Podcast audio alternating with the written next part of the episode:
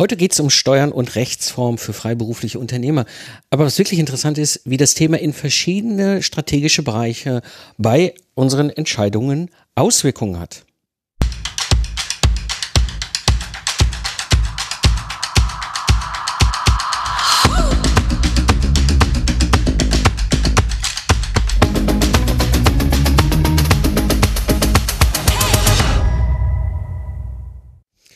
Hallo Independent Professionals und freiberufliche Unternehmer. Am Mikrofon ist wieder Mike Pfingsten, Autor, Mentor und Gründer der Productize Service Mastermind und Productize Service Excellence Club.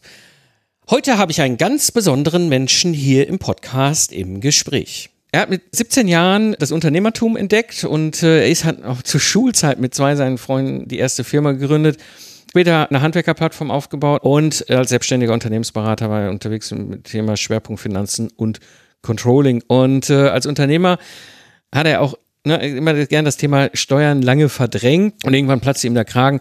Er wollte sich mit dem Thema Steuern besser auseinandersetzen, vor allem unternehmerisch äh, besser auseinandersetzen und vor allem wollte er wissen, wo er dann auch am Ende Steuern sparen kann. Und so ist, hat er zwei Bücher geschrieben und ist Autor von Weniger Steuern, mehr Vermögen und GmbH Gründen. Ich begrüße heute hier im Podcast Alexander Keck. Hallo Alexander.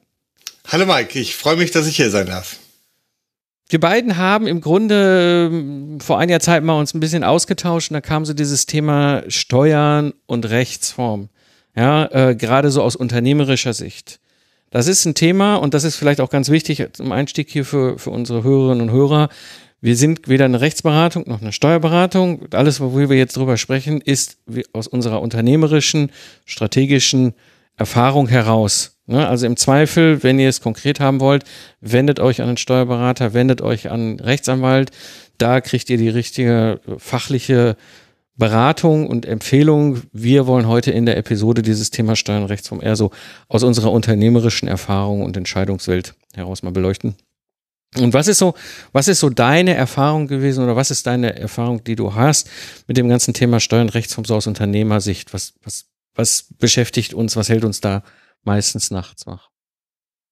Ja, ja aus, aus unternehmerischer Sicht, ich betrachte das insbesondere immer gar nicht so sehr aus dem steuerlichen Thema, sondern letztendlich geht es mir vor allem darum, Vermögen aufzubauen und dann zu überlegen, ja, was bedeutet das eigentlich? Da ist natürlich das Thema Steuern ist ein ganz großer Faktor, äh, wo wir dann letztendlich sehen, was, was alles abgeht. Aber Steuern ist natürlich nicht das Einzige. Ne? Man könnte ganz einfach sagen, keine Steuern heißt, ist ganz einfach, mache ich halt einfach keinen Gewinn. Mhm, ja. ja. Aber, aber damit haben wir ja nichts, ja, genau, damit haben wir ja nichts, nichts gewonnen. Und insofern sehe ich das auch immer als, eher als, als Entwicklungsstufe, dass ich sage, ja, wenn ich anfange, in den meisten Situationen und gerade wenn es um Productized Service oder um Selbstständigkeit hin zum äh, Unternehmertum geht, da ist das Thema Steuern noch gar nicht relevant. Ja, ich starte erstmal, ich versuche irgendwie einen, einen Service aufzubauen. Ich sollte immer darauf fokussieren, erstmal das Unternehmen auf nach vorne zu bringen. Ja, Product Market Fit, ja, äh, oder Service, Productized Service Market Fit, das zu bringen. Und wenn ich dann an der Stufe bin und sehe, okay, das, das funktioniert und ich weiß genau, was meine nächsten Hebel sind, dann lohnt es sich doch nochmal auch darüber nachzudenken, okay, ist diese Struktur, in der ich gestartet bin, meistens dann in Form eines Einzelunternehmens, ob jetzt gewerblich oder freiberuflich, ist das noch die richtige Struktur, um da weiterzugehen? Und da gibt es sowohl unternehmerische Aspekte, ja, will ich irgendwann mal das Unternehmen verkaufen? Will ich in der Lage sein, das zu verkaufen? Wie wichtig ist mir die Haftungsbeschränkung? Das heißt, oder wie groß sehe ich die Risiken? Ähm, und dann auch steuerlich äh, mag es sinnvoll sein, dann zum Beispiel in eine GmbH reinzugehen. Ja, ja. Also ich, ich finde das Thema deswegen aus unternehmerischer Sicht äh, auch so spannend, weil es einfach auch so ein ungeliebtes Kind ist. Ne? Also es ist so, ja, wir müssen es machen, das gehört nun mal dazu. ja, aber ist jetzt auch nicht das, wo wir den ganzen Tag jubelnd durch alle Gassen rennen und sagen, boah, das ist das geilste Thema, was ich mir unternehmerisch vorstellen kann. Deswegen, ich bin völlig bei dir. Es muss erstmal etwas aufgebaut werden, es muss ein Cashflow, es muss ein Profit äh, reinkommen, weil sonst ist das Thema Steuern und Rechtsform definitiv noch nicht das Wichtigste. Aber irgendwann kommt das Thema. Ja, das war bei mir so, das war bei dir so mit deinen Unternehmungen. Irgendwo kommt, irgendwann kommt das Thema, ist das, was ich jetzt da habe, für mich eigentlich noch das Richtige. Das Dumme ist nur, weil uns das Thema einfach nicht interessiert oder nicht so primär treibt, ja, drängen wir es trotzdem weiter weg. Ne? Also es ist jetzt so, ähm, was ist denn so aus deiner Sicht so die Konsequenzen, ähm, wenn man das trotzdem so laufen lässt? Was, was würde das unternehmerisch für uns bedeuten? Nicht, also nicht handeln, sozusagen. Ja, das, das ist ja dann oft verknüpft auch überhaupt mit der finanziellen Komponente, dass ich einfach über ein ganz wichtiges Element meines Unternehmens nicht wirklich die Verantwortung übernehme. Und da denke ich halt im Kleinen, mag das halt noch so funktionieren, einfach weil der Schaden vielleicht auch nicht so äh, groß ist. Aber mit, mit wachsender Verantwortung, ähm, wachsendem Unternehmen, wachsendem Umsatz, da kann das schon mal, wenn ich da nicht die Übersicht habe und ob das jetzt irgendwie Steuer, ähm, Nachzahlung, Vorauszahlung ist beispielsweise, wenn ich dafür nicht die Verantwortung übernehme, dann fehlt dieses Stück des Unternehmertums. Also da denke ich, also meine Mission ist ja, diese Barriere auch zu nehmen und zu sagen, ja, du musst ja nicht gleich Steuerberater werden. Aber es gibt so ein paar Sachen, die muss man einfach wissen. Und das ist so ein bisschen, um da mitzuspielen, muss man grundsätzlich wissen, wie funktioniert Steuern, wie arbeite ich mit dem Finanzamt zusammen, was bedeutet das, wenn ich als Einzelunternehmen äh, am, am Markt bin, wie funktioniert die Besteuerung und was ist der Unterschied zur GmbH. Und das war letztendlich meine Hauptmotivation, äh, das Buch Weniger Steuern, mehr Vermögen zu schreiben, dass ich gesagt habe, die Unternehmerinnen und Unternehmer, die Selbstständigen, die, die müssen so ein paar Sachen selbst wissen. Und wenn man das erstmal weiß, dann ist das dieses Gefühl der Erkenntnis und jetzt bin ich da gar nicht mehr so unwissend und jetzt kann ich wirklich mit meiner Steuerberatung sprechen, beziehungsweise ich kann den Steuerberater so instruieren, wie ich andere Dienstleister auch instruieren würde. Und ich weiß, welche Fragen ich stellen muss. Und ich kann mit den Antworten was anfangen und merke dann, ah, vielleicht ist das nicht die richtige Person oder hier muss ich nochmal nachhaken, der hat mich vielleicht noch nicht richtig verstanden. Also insofern ist das so ein bisschen so eine, so eine Verantwortung übernehmen, anerkennen, dass das dazugehört und dann ein bisschen Augen zu und durch und dann ist es auch nicht so schlimm. Dann lass uns doch mal rein einsteigen in diese, was du sagtest, so die zwei, drei, vier Themen, wo du meinst, da sollten wir zumindest mal ein Verständnis, einen Überblick haben. Was ist so aus deiner Sicht, was, was, was, was sind so die drei Tipps, die drei Themen, wo du sagst, ey, an der Stelle, Leute, guckt mal besser hin? Ja, na, ich denke, aus meiner Sicht ist die, die GmbH die beste Rechtsform, sobald ich den Schritt zum Unternehmertum gemacht habe.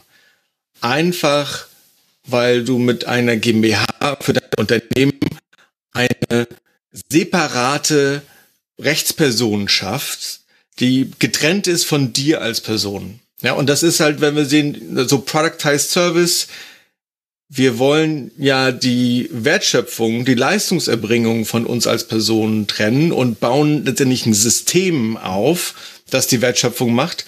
Und da ist es eigentlich nur folgerichtig, dieses System auch wirklich von unserer Person zu trennen. Und das machen wir mit einer GmbH. Also das ist der erste, das ist der erste Schritt. Ich, deswegen denke ich auch, unternehmerisch ist das ganz gut. Der zweite Punkt ist, dass wir dann mit der GmbH auch eine bessere Besteuerung haben, gerade wenn wir deutlich mehr verdienen als das, was wir zum Lebenunterhalt brauchen. Ein, einfach darüber, dass die GmbH halt Pi mal Daumen mit 30 Prozent besteuert wird und dann halt nicht im Spitzensteuersatz oder noch schlimmer. Ähm, das heißt also steuerlich macht das durchaus Sinn. Und dann kann man nochmal, wenn man den letzten Schritt sieht und denkt, ja, okay, wenn ich aber ein System aufgebaut habe, dann habe ich ja, ich habe ja per Definition etwas, was verkaufbar ist, weil es halt nicht an mir, an, an mich als Person gebunden ist. Und äh, auch beim Verkaufen ist eine GmbH, die kann ich als Ganzes verkaufen, ist das deutlich einfacher, als, als wenn ich so letztendlich einzelne Vermögensgegenstände herausverkaufe. Hm. hm. Ähm, ich finde das spannend, dass du mit dem Thema GmbH direkt als erstes eingestiegen bist, weil wir haben ja grundsätzlich eine große Bandbreite an verschiedenen Unternehmens- und Rechtsformen. Also ich, ich, ich stehe ja, ich sag mal, egal wo ich und wann ich wie stehe, und das kenne ich aus meiner eigenen Erfahrung über die, äh, ja, jetzt bald 20 Jahre Unternehmertum, ich habe schon einige verschiedenste Rechtsformen ausprobiert. Ja. Ähm, und grundsätzlich ist es ja immer erstmal die, die große Frage, ähm, ist es eine Kapitalrechtsform, die ich wähle? Ja, oder ist es eine Personengesellschaft als Rechtsform, die ich wähle? Und äh, wir haben ja als Freiberufler die ganz besondere Sonderheit. Wir sind ja qua Definition unseres Berufes, also da wir als Freiberufe definiert sind, über unsere ähm, verschiedenen Studiengänge, was wir mal irgendwann äh, als Ausbildung hatten, haben wir äh, totale Klarheit, okay, ich darf als Ingenieur, ich bin Ingenieur, ich darf als Ingenieur grundsätzlich erstmal freiberuflich unterwegs sein. Ähm, das unterscheidet uns von allen anderen, die jetzt nicht in diesen freien Berufen sind, die sind nämlich per se defini per Definition immer im Gewerblichen unterwegs. Das bringt aber auch natürlich mit uns automatisch auch so die ein oder andere, ähm, den ein oder anderen Aspekt nebenher mit. Wenn ich als Freiberufler freiberuflich unterwegs bin, ist das total super. Mein großes Thema war damals schon 2000 und, wann war das? Lass mich lügen, 2013, 14, nee, 13 rum. Ähm, bin ich das erste Mal angesprochen. Ich hatte damals so, ich habe ich hab ja im Februar 2012 angefangen mit dem Zukunftsarchitekten, diesem Ingenieur-Podcast damals, ähm, und hatte das große Thema ungefähr anderthalb Jahre später, als die Community auf mich zukam, mal, das ist toll, kannst das nicht irgendwie verschriftlichen und so, hab dann ein Buch geschrieben. So, jetzt bist du plötzlich an der, an der Ecke, dass du feststellst so, oh hoppala, ja, ein Buch ist qua Definition nicht Teil einer freiberuflichen Tätigkeit. Ja, und jetzt kommst du zum Beispiel ganz schnell an so einen, so einen Punkt, da musst du als Unternehmerin, Unternehmer halt ja auch total aufpassen. Ähm, ich glaube, die Fachleute nennen das Infektionsgefahr oder irgendwie sowas. Auf jeden Fall musst du aufpassen, ein Buch mhm. gilt als gewerbliche, äh, gewerblichen Umsatz und nicht als freiberuflichen Umsatz. Ja, und dann spätestens kommt dann halt so Themen auf, okay, sind Elemente aus deinem Geschäft, was qua Definition erstmal grundsätzlich als Freiberuflichkeit unterwegs äh, laufen darf, eben halt ähm, ja gefährdet, beziehungsweise funktioniert das Geschäftsmodell noch grundsätzlich, was wir eigentlich mhm. initial als Freiberufler immer für uns in Anspruch nehmen können. Mhm. Ja, ähm, ich finde auch der, für, für mich der größte Vorteil der Freiberuflichkeit ist, dass ich unbegrenzt EIR machen kann. Ne? Also äh, du wirst, du wirst im, im Gewerbe wirst ja relativ schnell, nämlich schon ab 60.000 Euro im Jahr bilanzierungspflichtig. Jede GmbH ist per se äh, bilanzierungspflichtig und als in, einem, in der Freiberuflichkeit bist du unbegrenzt, kannst du sagen, ja, ich mache nur Einnahmeüberschussrechnung. So, da spare ich mir natürlich eine ganze Menge Verwaltungsaufwand. So.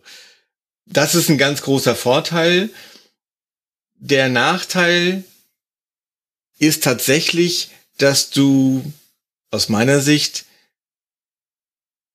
du hast es gesagt, du musst dann ganz schön aufpassen und auch dann ziemlich tief drin sein. So, was darf ich eigentlich noch freiberuflich machen und was infiziert diese Freiberuflichkeit, so dass ich dann im Prinzip doch gewerblich tätig bin, beziehungsweise vielleicht weiß ich das, was es ist und sag dann, ah, jetzt hier das auch mit dem Buch, ich weiß ja noch nicht, wie erfolgreich das ist und jetzt müsste ich dafür, müsste ich extra irgendwie Gewerbe anmelden. Ah, ich lasse das mal mit dem Buch. So. Mhm. Und ich denke dann ab einer bestimmten Entwicklungsstufe, wenn ich halt rausgehe und einfach das, das Business, es, es wird ja doch komplexer, einfach weil wir Dinge ausprobieren. Und da finde ich halt so ein, so für mich ist der Schritt halt zum Gewerbe, da weiß ich halt, ich, ich muss eigentlich auf nichts achten, sondern gewerblich ist halt alles, was Geld verdient und ich kann gewerblich auch typisch freiberufliche Dienstleistung kann ich auch einfach als Gewerbe machen. Also da muss ich halt nicht aufpassen. Und deswegen, das ist eine, Ab das ist eine Abschätzung, muss jeder dann auch für, für sich sehen. Aber ich denke so einfach, äh, dass ich da nicht hinterher Angst haben muss, dass es in irgendeiner Form anders klassifiziert wird, äh, hat einen gewissen Vorteil auch der vom Gewerbe. Es gibt einen anderen Aspekt und das ist auch so ein bisschen in unserem letzten Gespräch schon, schon aufgetaucht. Es gibt Konstellationen, wo wir als Freiberufler in unserer freiberuflichen unternehmerischen Tätigkeit eher Vorteile haben, wenn wir freiberuflich auftreten bei Kunden oder manchmal gibt es auch Kontexte, wo es gar nicht so einen großen Unterschied macht, in welcher Art wir unterwegs sind. Und der Punkt ist immer eigentlich der, und das war so ein bisschen mein, mein, mein Kontraargument, warum macht Freiberuflichkeit als, als Rechtsform für uns so Sinn? Ähm, ohne, ich, ohne Zweifel dabei, GmbH und Holdingstruktur und all die ganzen Themen, das macht total Sinn. Aber ähm, die Freiberuflichkeit hat so ein paar Aspekte, je nachdem, wie wir uns in unserer Branche, Branche mit unserer Dienstleistung und unserem Kundenstamm positionieren, kann es sein, dass eine GmbH unter Umständen für uns nicht zwingend förderlich ist. Ja, also konkretes Beispiel, wenn ich eine Rechts Beratung brauche. Beispielsweise, ich habe jetzt im, im, im Februar, März mir Kooperationsverträge schreiben lassen von der Christiane, der Rechtsanwältin. Wenn die mit einer GmbH aufkreuzen würde, dann habe ich schon direkt den Eindruck, mal jetzt, gut, Christian kenne ich jetzt extremst gut und empfehle sie auch sehr, da weiß ich, wer das ist, aber ich sag mal, wenn ich jemand Fremden Drittes habe, der jetzt irgendwie beispielsweise als Rechtsanwalt unterwegs ist, und der kreuzt dann auf und sagt, ich habe eine GmbH, dann ist mein erster Eindruck so, okay, der ist eine Nummer zu groß für mich. Ja, das ist, das ist immer so ein Aspekt, der durchaus bei uns im Hinterkopf bleiben muss. Wir können unter Umständen dadurch, dass wir zu den freien Berufen ge gehören, in dieser Rechtsform auch sehr wohl wahrgenommen werden, wenn wir in, in dem Markt in der richtigen Zielgruppe unterwegs sind, die dann eher lieber den, das Ingenieurbüro Pfingsten, ja, die Rechtsanwaltskanzlei Henneken, ja, als freiberufliche Rechtsform sieht, ja, es macht einfach einen ganz anderen unter Umständen, das muss man immer, wir reden ja ausschließlich über unternehmerische Überlegungen und Entscheidungsstrategien, immer so auch dieses, macht das dann Sinn, wenn da vorne dran steht Ingenieurbüro Pfingsten GmbH, ne, Rechtsanwaltskanzlei Henneken GmbH oder nicht? Ja, ähm, das ist immer eine Abwägungssache das Spannende ist ja, man kann ja beides machen. Ja? Genau. Wir können ja durchaus sagen, okay, wir haben auf der einen Seite diese kleine, feine, freiberufliche Boutique in ihrer Art und Rechtsform und daneben stellen wir dann eben halt noch eine weitere Gesellschaft, wie beispielsweise eine GmbH als Kapitalgesellschaft. Ja. Ich kann das, was du sagst, nur, nur unterschreiben oder dem vollkommen zustimmen. Der allerwichtigste Punkt ist, das muss unternehmerisch sinnvoll sein. Ich würde immer erst überlegen, ist das für mich und mein Unternehmen sinnvoll? Und dann ist das eine Frage der Steuerberatung oder an die Steuerberatung, ja, um das nochmal zu prüfen und, und einzuschätzen. Ich würde nicht andersrum, die, die, eigentlich alle Entscheidungen sind erstmal unternehmerischer Natur. Und wenn ich gefragt werde, äh, dann dann denken ganz viele, das wird jetzt, ist eine, ist eine Steuerfrage. Und die darf ich ja, ich berate, ich bin ja kein Steuerberater, ich berate gar nicht äh, steuerlich. Und ich sage dann, ja, aber erstmal, lass uns doch mal überlegen, was willst du eigentlich, was ist eigentlich dein Ziel und was willst du eigentlich machen? Und meistens kannst du das schon selbst überlegen oder dir das selbst beantworten. Ja, und dann geht's halt nicht nur nach Steuern. Äh, also deswegen, das steht nur äh, ganz vorne, wenn wenn das für deine äh, Außenwahrnehmung und deine Kundenbeziehung besser ist. Oder wenn du sagst, ich möchte mich damit nicht belasten, mir ist egal, wie viel Steuern ich bezahle und ein Haftungsrisiko habe ich auch nicht. Ich fokussiere all meine Zeit und Energie auf das, was ich liebe und das ist die, die Arbeit mit den Kunden, ja, dann mach das. Ja, dann da hast du halt vorne raus einen viel größeren Hebel und musst gar nicht nach hinten raus optimieren. Also das ist wirklich einfach eine persönliche und unternehmerische Entscheidung. Und dann, du hast es gesagt, ja, wenn man dann irgendwann auch das Vermögen wächst, dann kann man überlegen, ja, man kann immer noch sagen, okay, dann halt nicht für den Teil des Geschäfts, aber vielleicht für die Vermögensverwaltung oder wenn ich irgendwie neue Sachen aufbaue, dann nochmal zu überlegen, macht es hier jetzt Sinn, die Freiberuflichkeit oder doch eher die GmbH? Genau. Ja. Und dann auch halt wirklich, ähm, ne, das ist auch so ein Aspekt, den ich gelernt habe über meine verschiedensten äh, Experimente und Rechtsformen hinweg. Ähm, es gibt auch Geschäftsformen, Konstellationen, die hören sich immer total mega an. Ja, ich habe mal eine GmbH und Co. KG aufgebaut. Ja, denkst so, way, wie krass, ne? Ich habe ich habe eine Kommanditgesellschaft mit, mit haftender GmbH und so weiter. Ist vom Namen, vom Unternehmenstitel natürlich toll. Ja, du läufst auch so, hier, wir waren die YG GmbH und Co. KG. Ja, so. Ja, ja, das war schön für den Einkauf in der Automobilbranche. Ja, der, der hatte, da sind wir nämlich wieder bei dem anderen Aspekt. Wenn du da jetzt so mit einem schnuddeligen Pfingsten Ingenieurbüro um die Ecke kommst, denkt der Einkauf so, oh ja, super, das ist eine One-Man-Band, ne, äh, dem, äh, das, das, wie soll denn das als Lieferant funktionieren? Na, wenn du dann aber mit einer GmbH und Co. KG oben auf dem Briefkopf durch, den mhm. durch, die, durch die Tür rauscht, denkst du so, wow, ne, das ist. Auf der anderen Seite, ganz ehrlich, meine Erfahrung mit der GmbH und Co. KG war, es ist eine unglaublich aufwendige Rechtsform. Ja, und du hast ja. an so vielen verschiedenen Ecken gar nicht so viele Vorteile. Also wie gesagt, was das steuerliche und rechtliche angeht, fragt da eure äh, fachlichen äh, Experten für, euren Rechtsanwalt, euren Steuerberater. Ich kann nur unternehmerisch sagen, es war keine besonders kluge Idee, damals die GmbH und Co. KG zu machen. Ich bin auch kein Fan. Ganz klar.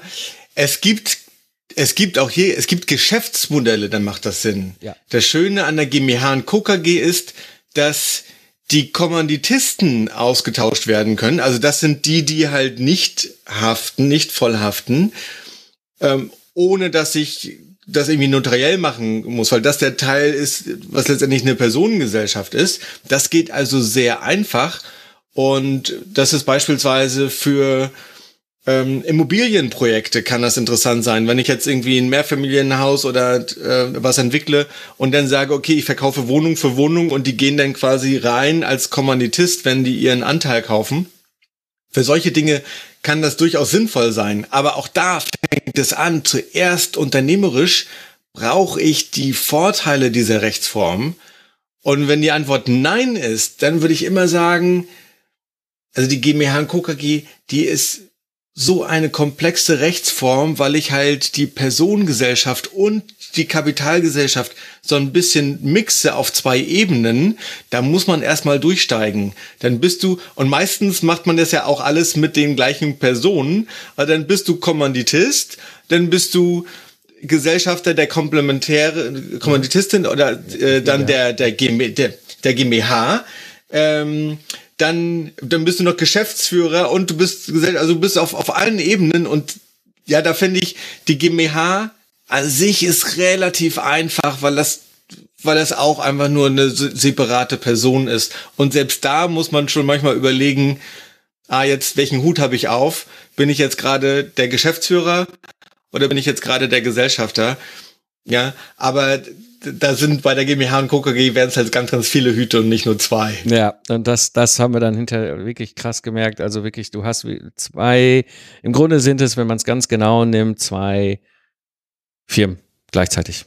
Das eine ist die GmbH in sich, die als komplementär eigenständig haftender äh, äh, Teilhaber ist der KG.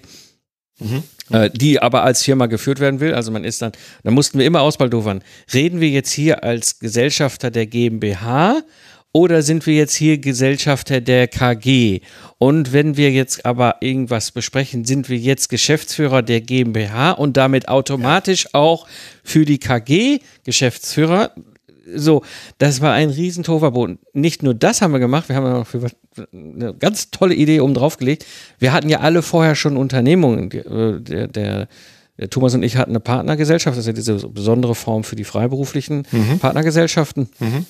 Äh, die beiden anderen hatten eine klassische freiberufliche Instanz und da gab es jahrelange vorherige unternehmerische äh, äh, Jahre schon und wir haben das alles in die GmbH und Co. KG auch noch überführt. Das heißt, wir mussten dann plötzlich mit Abschluss und Wertbilanzen und so weiter.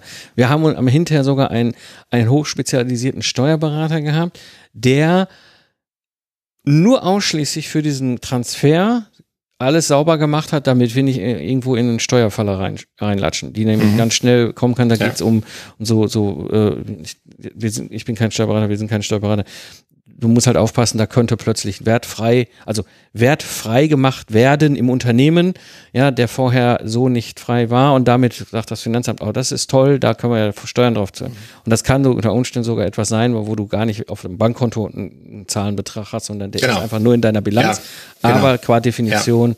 plötzlich auf etwas Steuern zahlst, wo du gar kein Geld in der Hand für hast. So. Ja. Ein Riesenthema. Ja. Genau.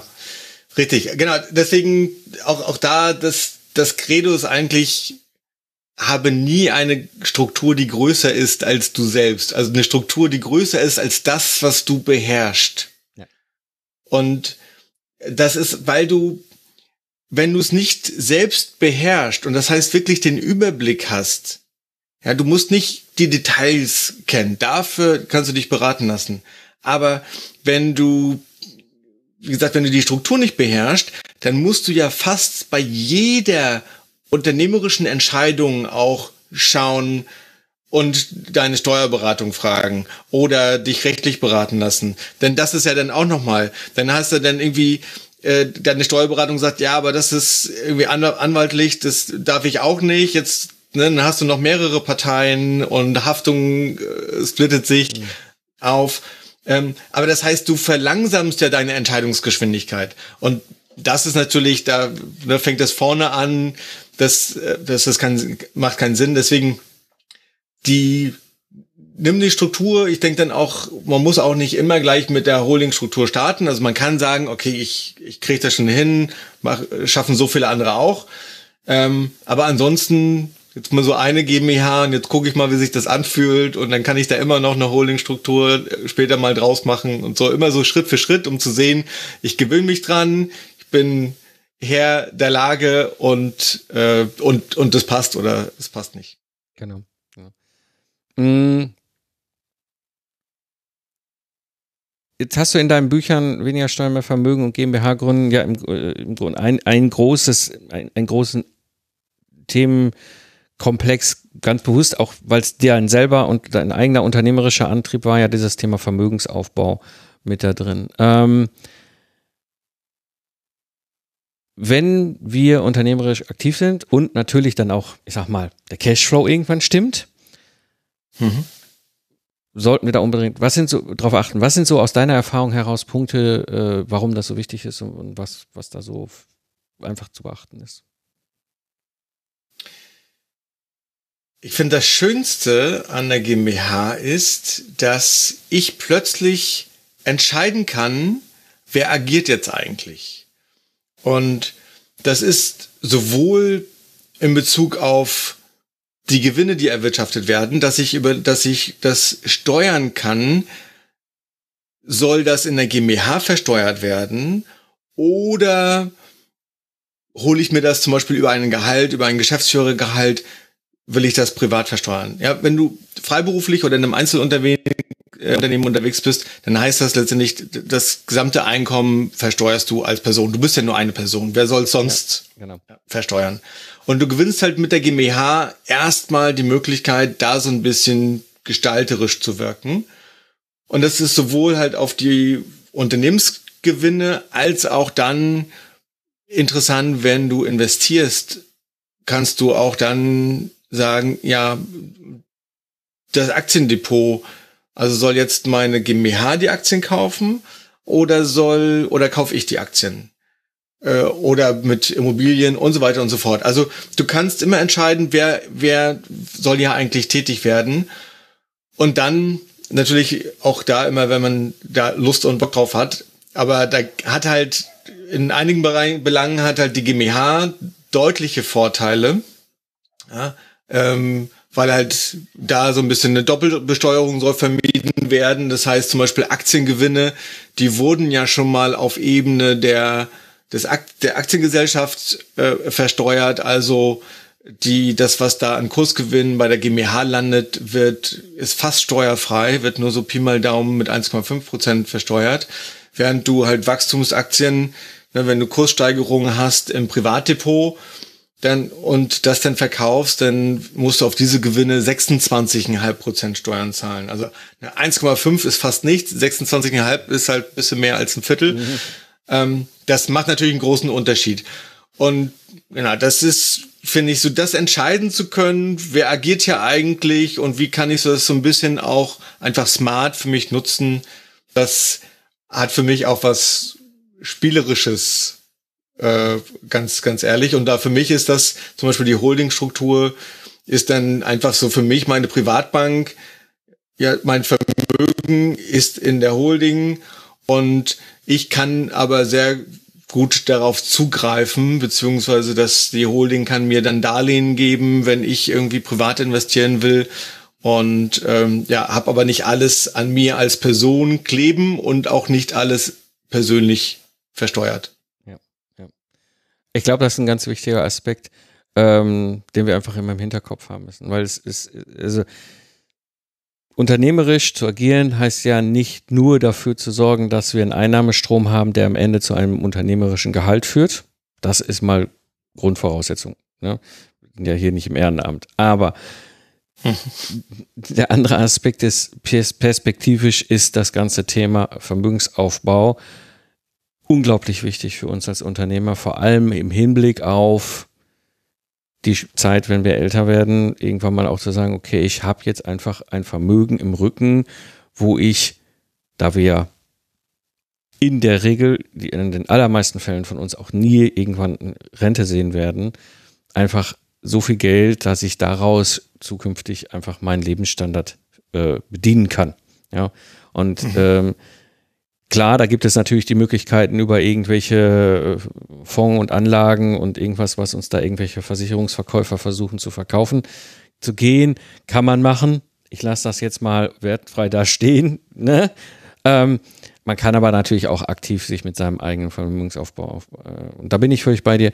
Spätestens, aber wirklich aller spätestens dann macht das total Sinn, darüber nachzudenken, welche Rechtsformen will ich denn fahren, welche Rechtsform will ich denn haben, um diese Aufbau zu machen. Und der Schritt in Richtung Holdingstruktur ist dann oftmals naheliegend. Mhm. Ich sehe Vermögen auch gar nicht nur irgendwie so als Altersabsicherung, sondern bin grundsätzlich sehr aus einem Freiheitsgedanken getrieben. So, und da ist natürlich ja allein schon ne, Productized Service äh, anstelle von Selbstständigkeit ist ja ein großer Schritt in Richtung Freiheit, nämlich dass du halt nicht mehr also kein Geld verdienst, wenn du nicht mehr arbeitest, sondern dass du halt einfach dann weiter Geld verdienst. Und ich sehe Vermögen auch einfach äh, mehr Vermögen heißt mehr Freiheit, zu entscheiden, wie ich meine Zeit verbringe und da auch zu sagen, ah, jetzt irgendwie zum Beispiel das Business oder die Kunden, das fühlt sich nicht mehr so an, das brauche ich nicht mehr. Ich verbringe meine Zeit lieber mit Dingen, an denen ich Spaß habe. Und ich muss halt nicht dann Kurzfrist optimieren, was kurzfristig das Geld bringt, sondern ich kann halt wirklich langfristig denken. Und da denke ich halt gerade Unternehmerinnen und Unternehmer, ja für mich, wir sind die, die wahren Kreativen und Erschaffen, die halt Wertschöpfung leisten. Das heißt ja, mehr Freiheit heißt für mich nicht in der Hängematte liegen, sondern mehr Freiheit heißt äh, zu sagen, ich kann jetzt wirklich, und wenn es, wenn ich ein Projekt habe, das, das zwei Jahre dauert und ich weiß, das ist aber das Richtige und das will ich machen und auch wenn jetzt die Erfolgswahrscheinlichkeit, niemand kann sagen, ob das erfolgreich ist oder nicht, aber für mich wird es sich langfristig auszahlen, weil ich halt viel lerne und so weiter. Also das ist die Freiheit und ich bin zum Beispiel dankbar, dass ich die, als ich die Idee zum Buch hatte, beziehungsweise aus, aus so Gesprächen mit befreundeten Unternehmerinnen und Unternehmern gemerkt habe, ah, alle haben, alle haben das Thema Steuern. Du hast es eingangs gesagt, alle haben die Barriere, alle haben irgendwie ein komisches Verhältnis zur Steuerberatung. Ich will da mal erklären, ich will es für mich besser verstehen, wie es funktioniert. Und ich verstehe durch das Schreiben, weil man dann halt die Dinge lösen muss und klären muss, die man, die man vorher nicht verstanden hat. Ähm, und ich bin halt einfach froh, dass ich da die, die Freiheit hatte zu sagen, so ich mache jetzt einfach, äh, der Zeitpunkt hat gepasst, ich mache jetzt einfach nur mal ein halbes Jahr oder ein Dreivierteljahr, wie lange es auch dauert, mache ich jetzt mal nur das. So. Und dann habe ich ein Buch und dann dachte ich, dann mache ich das, mache ich irgendwie was anderes und dann habe ich gemerkt, oh, das ist irgendwie so spannend und dann habe ich so ein Feedback bekommen, da muss ich mehr mitmachen und dann kam halt irgendwie das zweite Buch oder jetzt auch andere äh, Projekte daraus. Also das ist die Freiheit, für die Vermögen einfach auch gut ist, äh, zu sagen, so jetzt, jetzt ist das wichtig in meinem Leben und jetzt will ich das machen, mich damit beschäftigen. Ja, ja. Oh, das ist ein ganz, ganz wichtiger Punkt, den du da ansprichst, äh, das Thema Freiheit und ähm, eben halt das finanzielle Polster im Rücken zu haben, um einfach auch mal sich gegen das eine oder für das andere entscheiden zu können, ohne jedes Mal immer drüber nachzudenken, so, oh, oh, ja, funktioniert das eigentlich morgen Abend dann noch mit meinem Kühlschrank? Weil das ist ja am Ende im Zweifel mhm. immer die große Frage, die wir haben. Alex, haben wir irgend noch was vergessen? Ja, eine Sache, die ich noch ansprechen wollte, du hattest das zwischendurch gesagt, so mit der Altersvorsorge. Da habe ich, du hast gesagt, du sagst das wertfrei. Ich bin da nicht so wertfrei ich finde die meisten Formen, also gerade wenn es so Altersvorsorgeprodukte sind, dann nehmen die uns ja Geld aus der Tasche und du kommst erst dann mit Pensionseintritt ran. Und das finde ich, das, das bekomme ich nicht in den Kopf. Das macht ja eigentlich gar keinen Sinn, denn ich nehme mir jetzt, nehme ich mir Freiheit, weil ich halt einen großen Teil davon irgendwie weglege und dann nicht rankomme. Und das, da mache ich mich selbst jetzt ein bisschen unmündig. Und da, da denke ich, also auch das, du solltest, eine Versicherung ist da irgendwie ein schlechter Weg, sondern wenn sich da Vermögen ansammelt, auch dafür übernimm die Verantwortung. Es gibt Honorarberater oder Honorarberaterinnen, wenn du Unterstützung brauchst die dich da begleiten und in deinem Sinne beraten und nicht irgendwas verkaufen. Also da übernehmen die Verantwortung. Und auch da ist die GmbH, finde ich ganz spannend, denn mit der GmbH kann man ja für sich selbst eine betriebliche Altersvorsorge machen. Und das ist also in Form zum Beispiel einer direkten Pensionszusage. Und das Geniale daran, finde ich, ist, dass das Geld in der GmbH bleibt. Also du kannst das ohne Versicherung machen. Und ich kann zum Beispiel mit dem Altersvorsorgekapital kann ich in in Instagram Ads investieren, wenn ich denke, das ist der größte Hebel. Oder ich kann natürlich das Geld auch nehmen und äh, in ETF-Aktien investieren. Also da kann man halt eine ganze Menge machen. Und der Schritt ist einfach mit dem steigenden, wachsenden Vermögen auch zu sagen, okay, jetzt nehme ich mir die Aufgabe auch an und lerne, äh, ja, lerne da ein bisschen, beschäftige mich damit und schieb das nicht zur Seite. Ganz, ganz wichtige Worte. Also denkt drüber nach, wenn wir sowieso unternehmerisch handeln, dann können wir auch an der Ecke die Verantwortung übernehmen und dann haben wir auch die Möglichkeiten, die Tools und Werkzeuge nun mal halt auch zu nutzen, die uns dann halt auch über den Gesetzgeber, über die Steuern, über alles, was uns in dem Rahmen dann unternehmerisch umgibt, auch wirksam werden zu lassen. Es ist einfach so. Ja. Ähm, wo finden wir dich im Netz? Ja, meine Firma heißt Unternehmergold. Das heißt, unter unternehmergold.de, da kann man dann zum Beispiel auch den Newsletter abonnieren. Dann kriegt man gleich zu Anfang mal so eine E-Mail-Serie, in der ich die fünf Steuerhebel erkläre, die größten fünf Steuerhebel, die ich sehe, so für Unternehmerinnen und Unternehmer. Das ist ein guter äh, Anfangspunkt. Ansonsten tatsächlich das Buch Weniger Steuern und mehr Vermögen habe ich geschrieben als als Einführung. Das legt so in der Regel so das, das Fundament, wo ich dann mal verstehe, was ist denn eigentlich der Schritt, was bedeutet der Schritt zur GmbH äh, und was kann ich denn darauf aufbauend machen. Wunderbar. Ich werde das hier verlinken. Das heißt, diejenigen unter euch, die jetzt irgendwie mit dem Auto unterwegs sind oder beim Joggen oder sonst irgendwie gerade hier diesen Podcast hören, dann äh, nutzt einfach die Show Notes. Es hat mich sehr gefreut, dass du hier mit dabei warst und uns mal so aus der unternehmerischen Sicht heraus einfach mal dieses ganze Thema Steuern und Rechtsform ähm, mit näher gebracht hast. Vielen Dank, Alex. Mike, hat mir eine ganz große, ganz große Freude gemacht, auch gerade, weil du ja ein sehr wohlinformierter äh, Interviewpartner bist. Also insofern hat mich, hat mir äh, Spaß gemacht, damit dir mal einzusteigen. Sehr gerne. Dankeschön. Danke auch. Wenn dir die Episode gefallen hat, dann abonniere den Podcast und mach dein Smartphone zur kostenlosen Universität. Klicke einfach abonnieren in der Podcast-App und du verpasst keine Episode mehr. Und wenn du jemanden kennst, für den der Podcast ein wertvoller Input darstellt, würde ich mich natürlich sehr freuen, wenn du ihn weiterempfiehlst. Das war die heutige Episode im Freiberuflich Selbstständig Podcast. Ich bin Mike Pfingsten und ich danke dir fürs Zuhören. Lach viel und hab viel Spaß, was auch immer du gerade machst. Und so sage ich Tschüss und bis zum nächsten Mal.